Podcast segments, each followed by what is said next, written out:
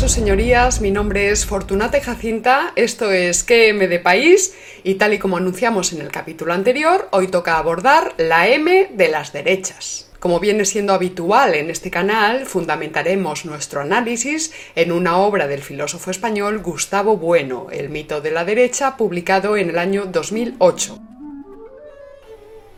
Y lo haremos así no porque tomemos partido por el materialismo filosófico de manera dogmática o talmúdica, como si consideráramos a Gustavo Bueno una especie de dios o de santo, sino porque su filosofía está ejercitada desde un racionalismo sistematizado y dialéctico.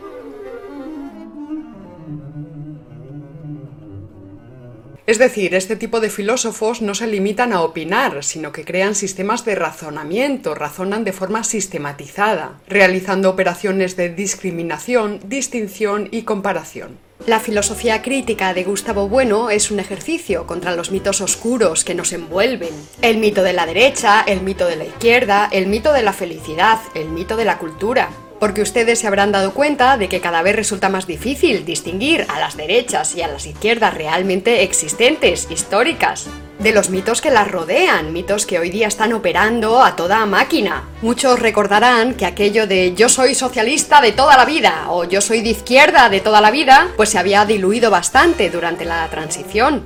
Pero resulta que de un tiempo a esta parte, pues este tipo de cosas se escuchan cada vez más. Es decir, los mitos de la izquierda y de la derecha están más operativos que nunca. Además, ahora mismo las ideas de izquierda y derecha funcionan sobre todo como ideas deísticas. Para que nos entendamos, la mayoría de la gente no dispone de una idea abstracta de lo que sean la izquierda o la derecha, sino que unas y otras se explican por aquello que se señala con el dedo. Por ejemplo, la izquierda sería el PSOE o Pablo Iglesias, ese, ese de ahí, ese. La derecha es el PP, el PP o Pablo Casado, antes Rajoy. Bueno. Y la extrema derecha es Vox, y no se vayan ustedes a pensar que esto le ocurre a un puñado de personas indoctas o sin estudios. Este infantilismo anega a la mayoría de los ciudadanos, pero también a nuestros políticos y a las élites periodísticas e intelectuales. Así que con el objetivo de poner algo de orden en este tremendo embrollo, nosotros tomaremos partido por el método de análisis apagógico. El método de Sócrates, ya saben ustedes, el tábano, el tábano de Atenas. Ese, ese de ahí. Es decir, nosotros tomamos partido por el método dialéctico y comparativo, pues opta por la posición que menos contradicciones tenga, lo que lo hace más potente al tener la capacidad de reducir al absurdo y de refutar a las demás opciones. En nuestro caso, como decimos, tomamos partido por el materialismo filosófico de Gustavo Bueno, que encima es un sistema filosófico español y escrito en español, y a quien le moleste esto, pues que se fastidie. He de advertirles antes de nada que este programa tiene su dificultad, pero yo les invito a realizar este esfuerzo técnico con ánimo, porque si no nos quedaremos siempre en análisis groseros e insuficientes. Empezaremos explicando una característica muy particular del sistema filosófico de Gustavo Bueno para que quede bien claro desde dónde hablamos.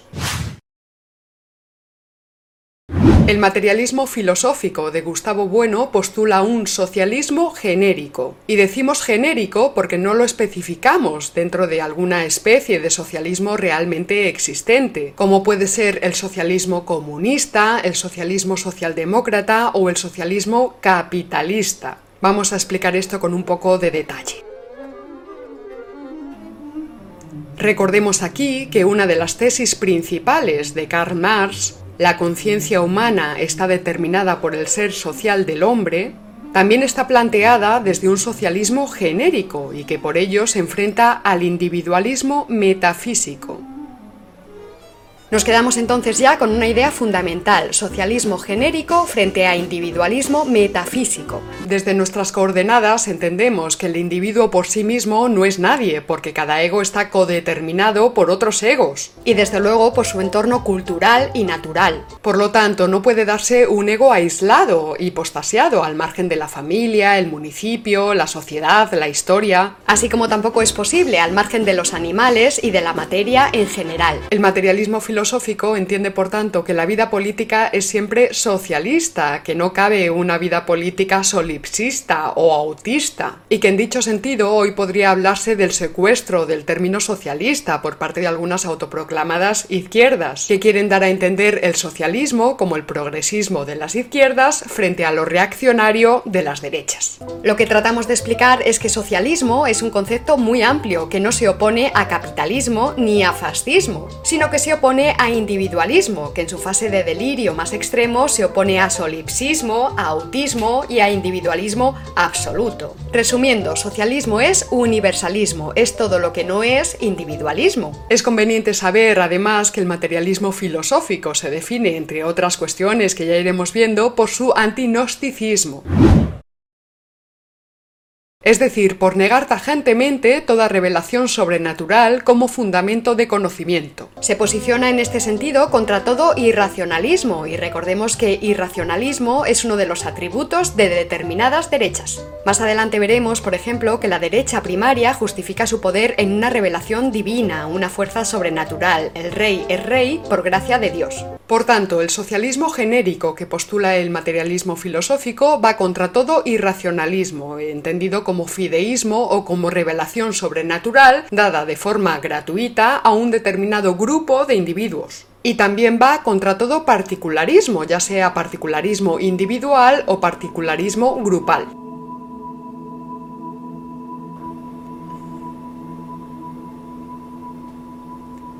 Nos referimos, por ejemplo, al particularismo de ciertas élites cuyos planes y programas ya no son revelados por Dios, sino calculado racionalmente para explotar a otros grupos e incluso a naciones enteras. Este sería el caso de las multinacionales y de las instituciones globalistas financieras geopolíticas de ámbito anglosajón, como el Club Bilderberg.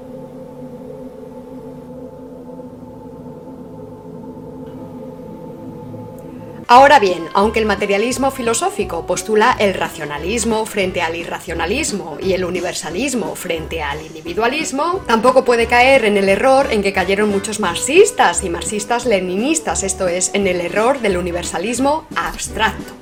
Y así especifica Gustavo Bueno que universalista significa sobre todo el rechazo de todo particularismo, pero no la apelación a un hombre universal, a un género humano o a un humanismo. Humanismo en el sentido del ideal de humanidad de don Julián Sanz del Río, por ejemplo, que entendía la humanidad con mayúsculas, es decir, humanidad como una sola y toda igual, que camina en pos de un destino común.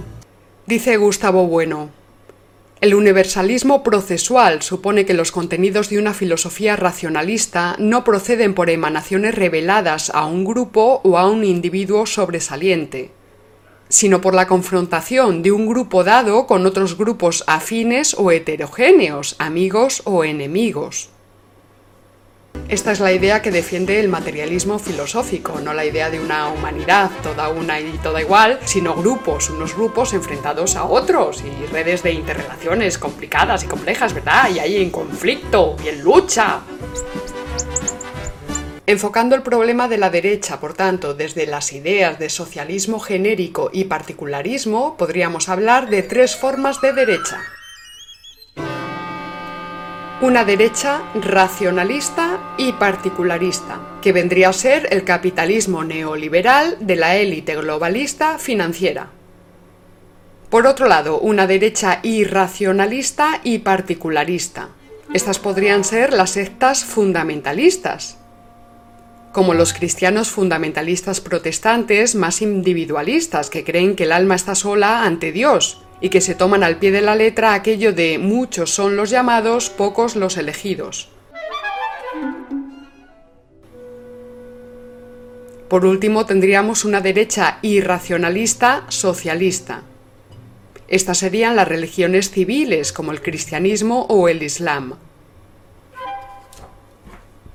El materialismo filosófico, por tanto, al postular un socialismo genérico y al ser racionalista, no es compatible con ninguna de las modulaciones de la derecha. Resulta insoluble en cualquiera de las formulaciones anteriores, aunque toma partido, como ya saben ustedes, por el racionalismo católico frente al irracionalismo protestante y el fanatismo musulmán. Ya trataremos esta cuestión en próximos capítulos. En definitiva, no somos unos fachas, pese a que muchos vivan bajo el convencimiento de lo contrario, al ver que criticamos a las izquierdas definidas e indefinidas y defendemos la unidad de España, o al ver que no somos anticlericales. Cuidado ahí, porque si es clero separatista, entonces sí que nos metemos con ese clero, todo lo que haga falta y más. A quienes nos llaman fachas les recomendamos que estudien, que lo mismo con eso pues no simplifican tanto, aunque reconocemos que muchos de los fanatismos y dogmatismos pues no se quitan leyendo, hace falta algo más. Pues no sé, un palo de realidad o algo así.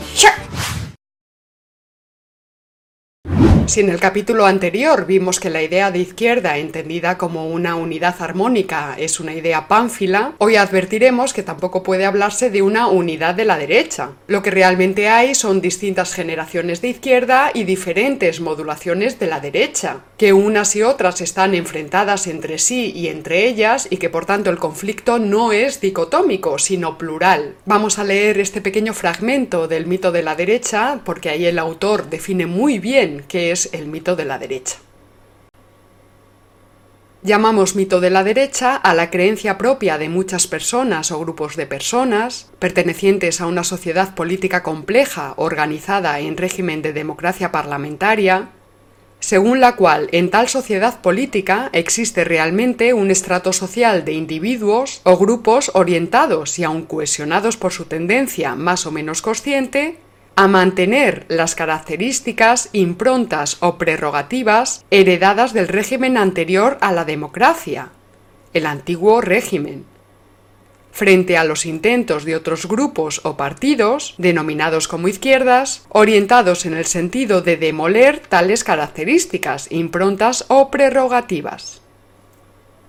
Podríamos definir el mito de la derecha como la sustantivación del antiguo régimen, creer que la derecha es el pasado y las tinieblas, frente a las izquierdas que serían la luz, el futuro y el progreso. La distinción izquierda-derecha se plantea además como si el enfrentamiento se diera a escala eterna y trascendental, y ni lo tempore a lo largo de la historia. En España, esta dicotomía ha quedado fijada, como todos ustedes saben, en la contraposición izquierda-fascismo. Desde esta perspectiva, la izquierda adquiere un sentido cósmico, profundo, trascendente. Ser de izquierda es estar dentro de un movimiento universal que ilumina al hombre.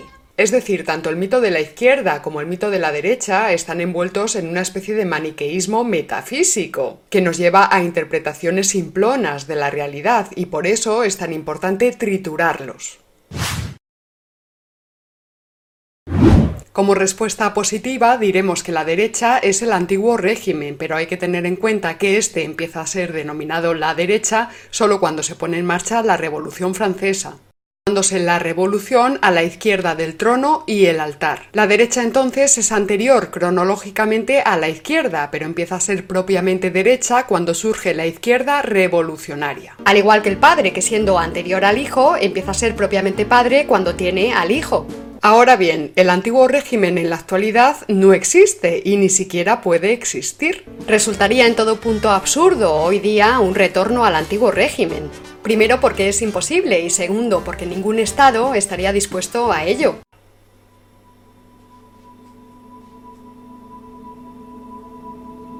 La situación actual difiere mucho de los tiempos en que se llevaba a cabo la Gran Revolución, donde la resistencia del antiguo régimen, esto es, el statu quo monárquico, clerical, aristocrático, tenía algún sentido.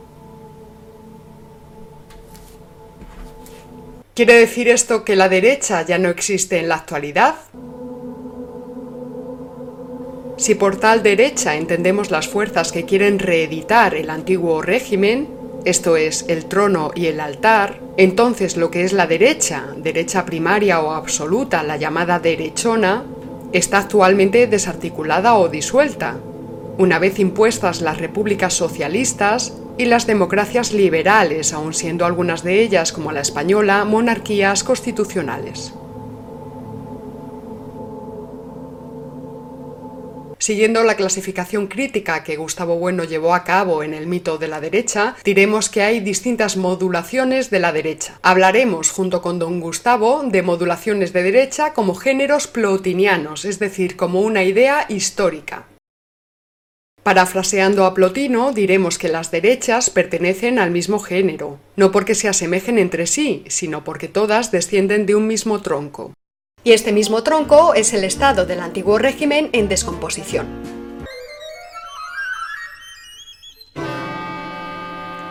Las diferentes modulaciones de la derecha combaten a través del tiempo histórico a las distintas generaciones de izquierdas, que surgen desmantelando la sociedad política estamentaria del antiguo régimen y que tal y como vimos en el capítulo anterior son la izquierda jacobina, la izquierda liberal, la izquierda anarquista, la izquierda socialdemócrata y la izquierda comunista.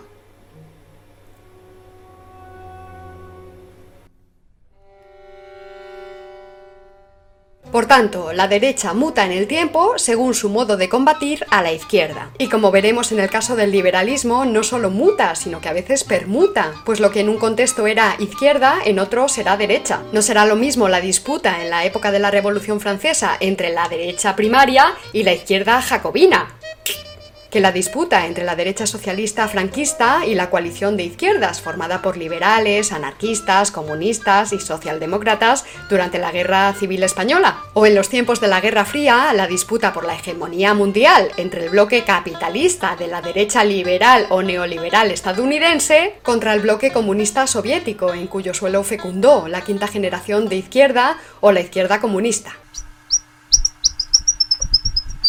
A continuación clasificaremos las derechas realmente existentes, que son tres modulaciones de la derecha surgidas en el marco de desmoronamiento del antiguo régimen.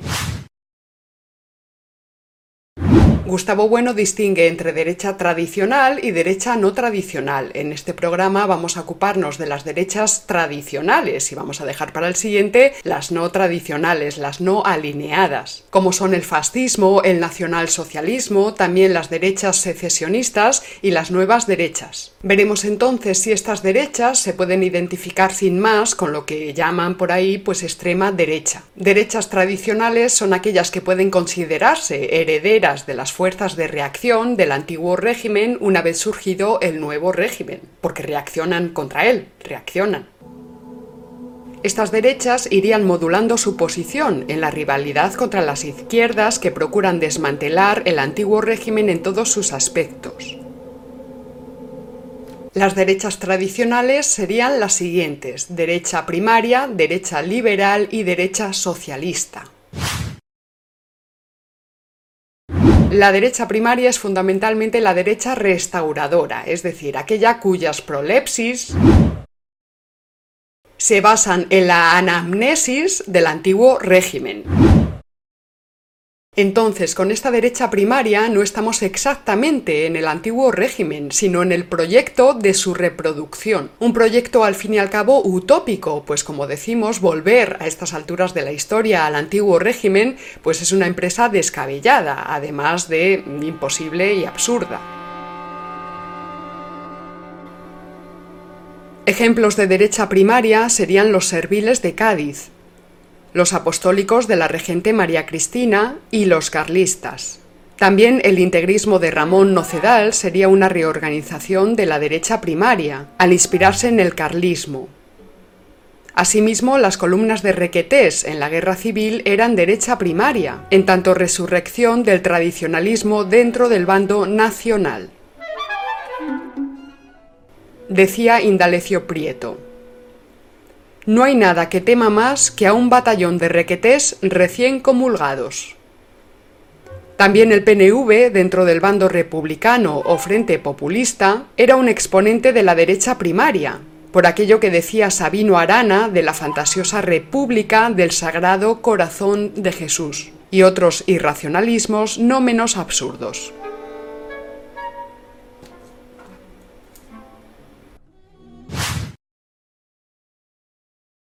El liberalismo, tal y como apuntamos en el capítulo anterior, pues es una especie de embrollo, pues sería por un lado la segunda generación de izquierda, sería la, la, izquierda liberal, y pasaría a la derecha en tanto derecha liberal, derecha burguesa. Una vez que aparecen en el escenario político los partidos involucrados con el movimiento obrero. Anarquistas, socialdemócratas y comunistas. Aunque no solo por esta razón. En la encíclica Quanta Cura y su complemento de 80 proposiciones, el Syllabus, del 8 de diciembre de 1864, Pío IX condenó al liberalismo. Veinte años después, Félix Sardá y Salvini publica su célebre El liberalismo es pecado.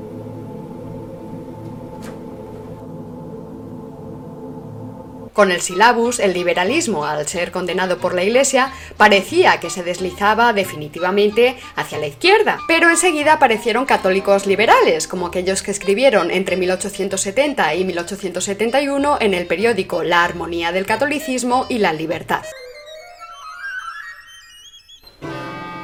En diciembre de 1874, Alfonso de Borbón, futuro Alfonso XII, embrollaba más el asunto al decir que en su reinado ni dejaré de ser buen español, ni como todos mis antepasados buen católico, ni como hombre del siglo verdaderamente liberal. Y nuestro abnegado creador, don Benito Pérez Galdós, pondría en boca de uno de sus personajes lo siguiente. ¿Liberal y católico? Pero si el Papa ha dicho que el liberalismo es pecado, como no sea que el príncipe Alfonso haya descubierto el secreto para introducir el alma de Pío IX en el cuerpo de Espartero.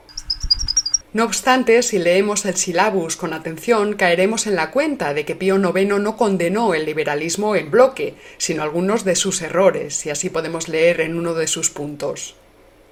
El romano pontífice puede y debe reconciliarse y transigir con el progreso, con el liberalismo y con la moderna civilización. Paulatinamente el liberalismo iría infiltrándose en corrientes tradicionalmente consideradas de derechas.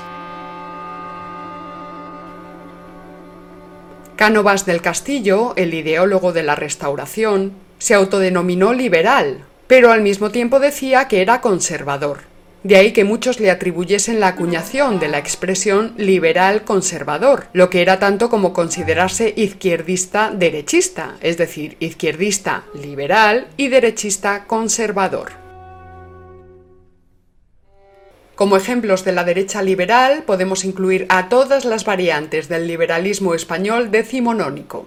Los liberales de Cádiz, que a su vez fueron la segunda generación de izquierda. Los liberales exaltados y progresistas como Espartero o los moderados como O'Donnell. El liberalismo conservador de Cánovas y también el de Sagasta, que Emic se autoproclamaba de izquierda. La práctica totalidad de la derecha española, que no es derecha primaria ni derecha socialista, es derecha liberal. Y esta fue la derecha que, salvo algunos paréntesis, gobernaría España entre 1812 y 1912.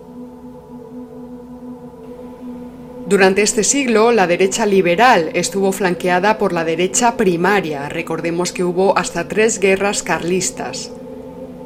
Y también estuvo flanqueada, por supuesto, por las generaciones de izquierda, los anarquistas y los socialistas, que no consiguieron el poder, pero que indudablemente influyeron en él. Puede considerarse a este liberalismo como de derecha porque se mantuvo fiel a la institución del trono, es decir, no fue un liberalismo republicano. Asimismo, en el siglo liberal, que va de 1812 a 1912, se reprodujeron el número de marquesados y condados hasta alcanzar un tercio de la nobleza del antiguo régimen, a su vez, el liberalismo reconoció en todas sus constituciones al catolicismo como religión oficial del Estado.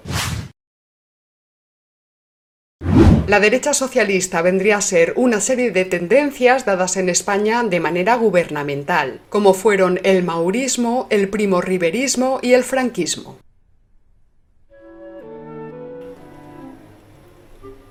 También podemos incluir al olvidado por historiadores y cuentistas Partido Socialista Monárquico Obrero Alfonso XIII, cuya existencia se prolongó de 1916 a 1931. partido que no fue una iniciativa marginal, sino que contó con el apoyo de sus majestades los reyes, el gobernador civil de Barcelona, el capitán general de Cataluña, el jefe superior de policía o el comisario general de seguridad. Puede resultar chocante esto de unir los términos derecha y socialista. El problema con el término socialista está en la constante tendencia de anegar a la especie en el género, o en la no menos constante tendencia de circunscribir el género en una de las especies. Esto último es lo que Gustavo Bueno, como decíamos antes, eh, denominó como secuestro ideológico, refiriéndose al secuestro del término socialismo que se hizo en la Unión Soviética, donde sus ideólogos se apropiaron del nombre negando la condición de socialista a los demás partidos o regímenes que no estuviesen dentro de su esfera de influencia, hasta el punto de denominar al socialismo alemán como un caso específico de fascismo. Socialfascismo. Es decir, el socialfascismo era un concepto que usaban los soviéticos para denominar a la socialdemocracia alemana. En Europa el término socialismo fue finalmente secuestrado por la socialdemocracia pero aún así siguieron usándolo los soviéticos, que de hecho nombraron al país de la Revolución de Octubre Unión de Repúblicas Socialistas Soviéticas. En la España del régimen del 78, el término socialismo está secuestrado por el Partido Socialista Obrero Español. Y es Vox Populi identificar a un socialista con un miembro o un simpatizante o votante del PSOE. Vamos a leer ahora otro extracto de Gustavo Bueno, a ver qué nos dice.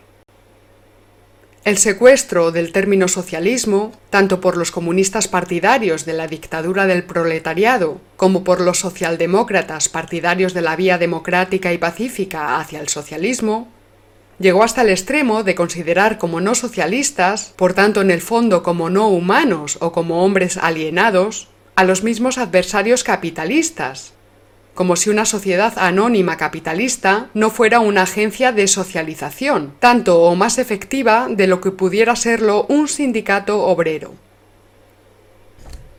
Pues bien, por paradójico que suene, cuando hablamos de derecha socialista nos referimos a una derecha con proyección socialista, al tratarse, y aquí está el kit de la cuestión, de una revolución desde arriba, enfrentada a anarquistas y comunistas que reivindicaban una revolución desde abajo. Sería el presidente español Antonio Maura el que emplearía el lema Revolución desde arriba.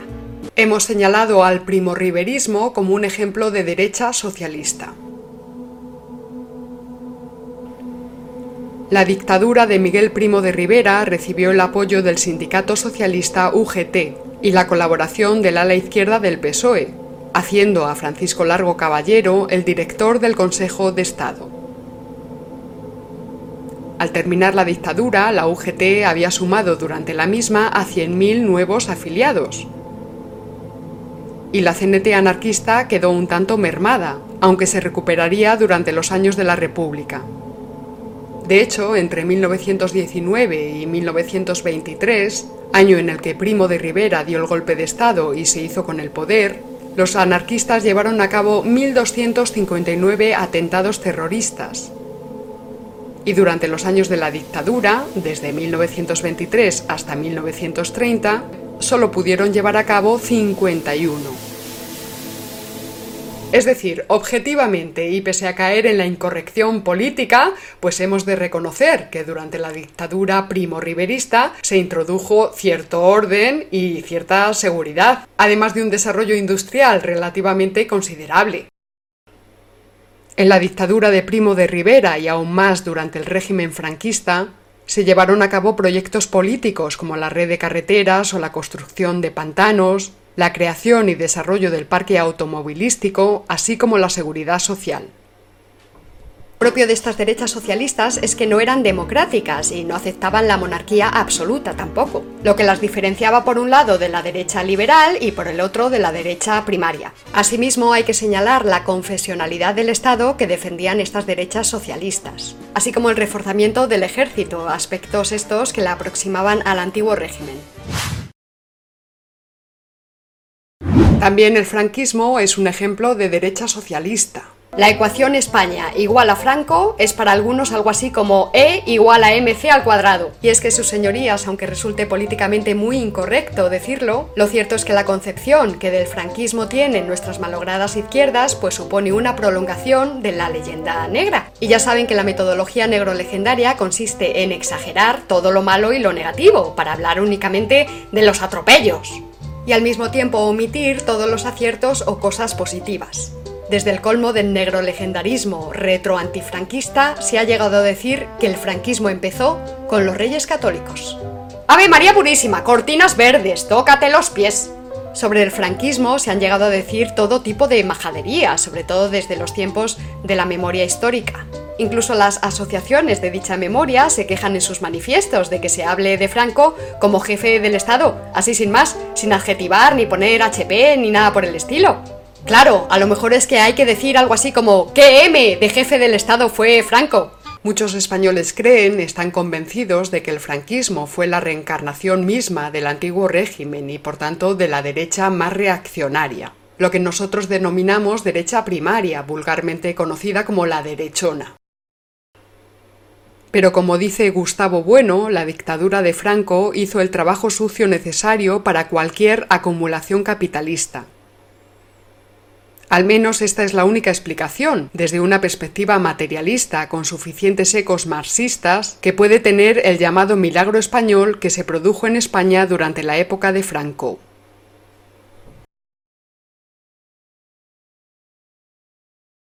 Nos han desangrado los muy cabrones, nos han quitado todo lo que teníamos, y no solo a nosotros, sino a nuestros padres y a los padres de nuestros padres. Y a los padres de los padres de nuestros padres. Sí. Y a los padres de los padres de los padres de nuestros padres. Vale, Stan, no desarrolles más el tema. Y a cambio los romanos, ¿qué nos han dado? Nos han machacado los franquistas, nos han triturado, nos han desangrado. Y sobre cosas buenas, a ver, ¿qué hizo el franquismo por nosotros? Los pantanos, los pantanos. Ah, sí, sí, bueno, sí, los pantanos. Reconozco que durante el franquismo se construyeron los pantanos, pero aparte de los pantanos, ¿qué más hizo el franquismo por nosotros? Las carreteras, aunque digan lo contrario, gobernar también es asfaltar. Bueno, vale, pero aparte de los pantanos y de las carreteras, ¿qué más nos ha dejado el franquismo? ¿Las viviendas de protección social?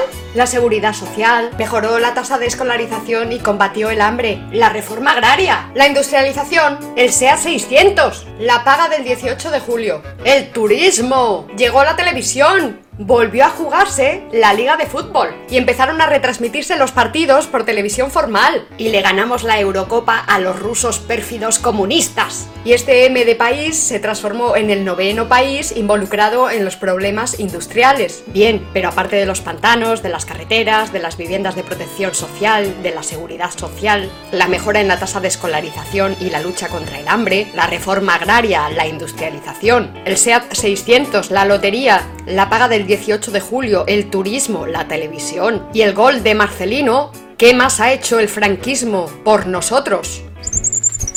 Nos dio 40 años de paz, a los que hay que sumar los 40 años de paz de la democracia. Nos han dado la paz. La paz que te folle un pez.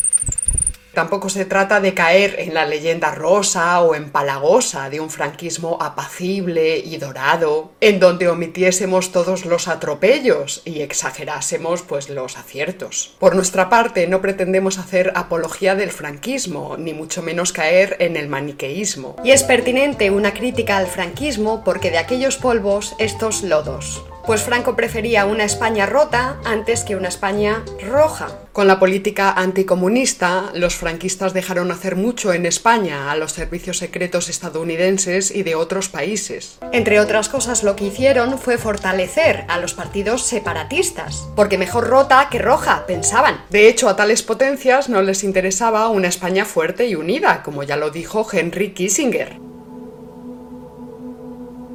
Fue una imprudencia del gobierno franquista dejar hacer demasiado a estos servicios secretos que al fin y al cabo, junto a los franquistas, organizaron la transición del régimen centralista franquista al régimen descentralizado de las autonomías. Y ahí está el germen de buena parte de nuestros problemas actuales.